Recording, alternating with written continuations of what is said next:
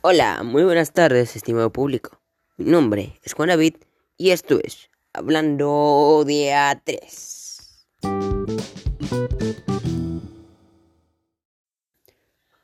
Hoy hablaremos de una obra muy importante llamada El Diario de Ana Frank. Hola, soy Kiera. Respecto a lo que acabas de decir, quiero anclar que este tema no se me ha dado muy bien. ¿Me podrías explicar un poco de qué se trata? Hola Kiara, claro que te explicaremos, pero antes hay que presentar al invitado especial. Hola, muy buenos días, buenas tardes, buenas noches. Me llamo Mirko. ¿Ya me puedes decir de qué se trata? La obra nos cuenta cómo vivió Ana Frank, el reinado de Hitler y cómo los judíos alemanes fueron tratados como esclavos. ¡Wow! Me he quedado impactado por este tipo de historias. Quisiera saber más al respecto. Mirko, estas historias son fantásticas, pero ¿alguien me podría decir dónde y cuándo y cómo sean los hechos de la obra? La historia se sitúa a mediados del siglo XX, a principio de la Segunda Guerra Mundial donde Hitler se hace con el poder al ver que las personas estaban en contra del Tratado de Versalles que propone el gobierno. Pero, ¿cómo él hizo que las personas creyeran en él? Claro, Hitler con sus dotes de orador hizo que miles de personas siguieran su movimiento, prometiéndoles que la nueva Alemania les brindaría una nueva vida. Pero ¿qué hizo Hitler cuando se lanzó al poder? Mirko, según lo que ustedes me están contando, cuando se alzó al poder, Hitler hizo que sus seguidores odiaran como él, como él a los judíos y los empezaron a perseguir. Pero, ¿cómo fue la persecución a los judíos? La persecución a los judíos fue muy abrumante, Kiara. Muchos judíos perdieron sus derechos totalmente, por lo que tuvieron que emigrar a otros países para conseguir libertad.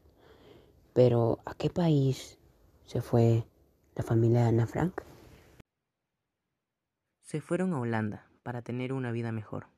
Entonces, ¿qué hicieron los Frank en Holanda? Los Franks ya en Holanda comenzaron una nueva vida.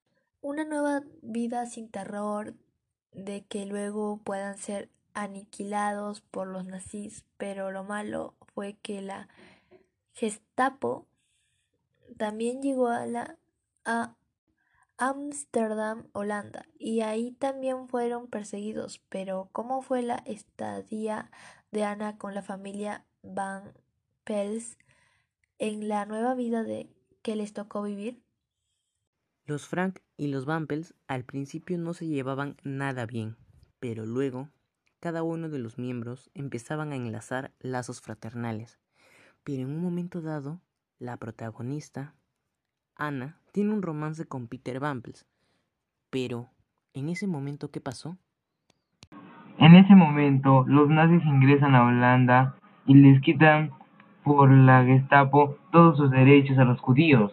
Los llevan, los llevan a campos de concentraciones y ahí los matan dejándolos sin comer y muriendo por muchas enfermedades contagiosas.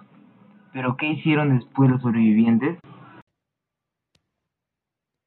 El papá de Ana publica la obra y deja como un legado el diario de su hija. Ahora, ya habiendo analizado la obra, todos hemos concluido en algo.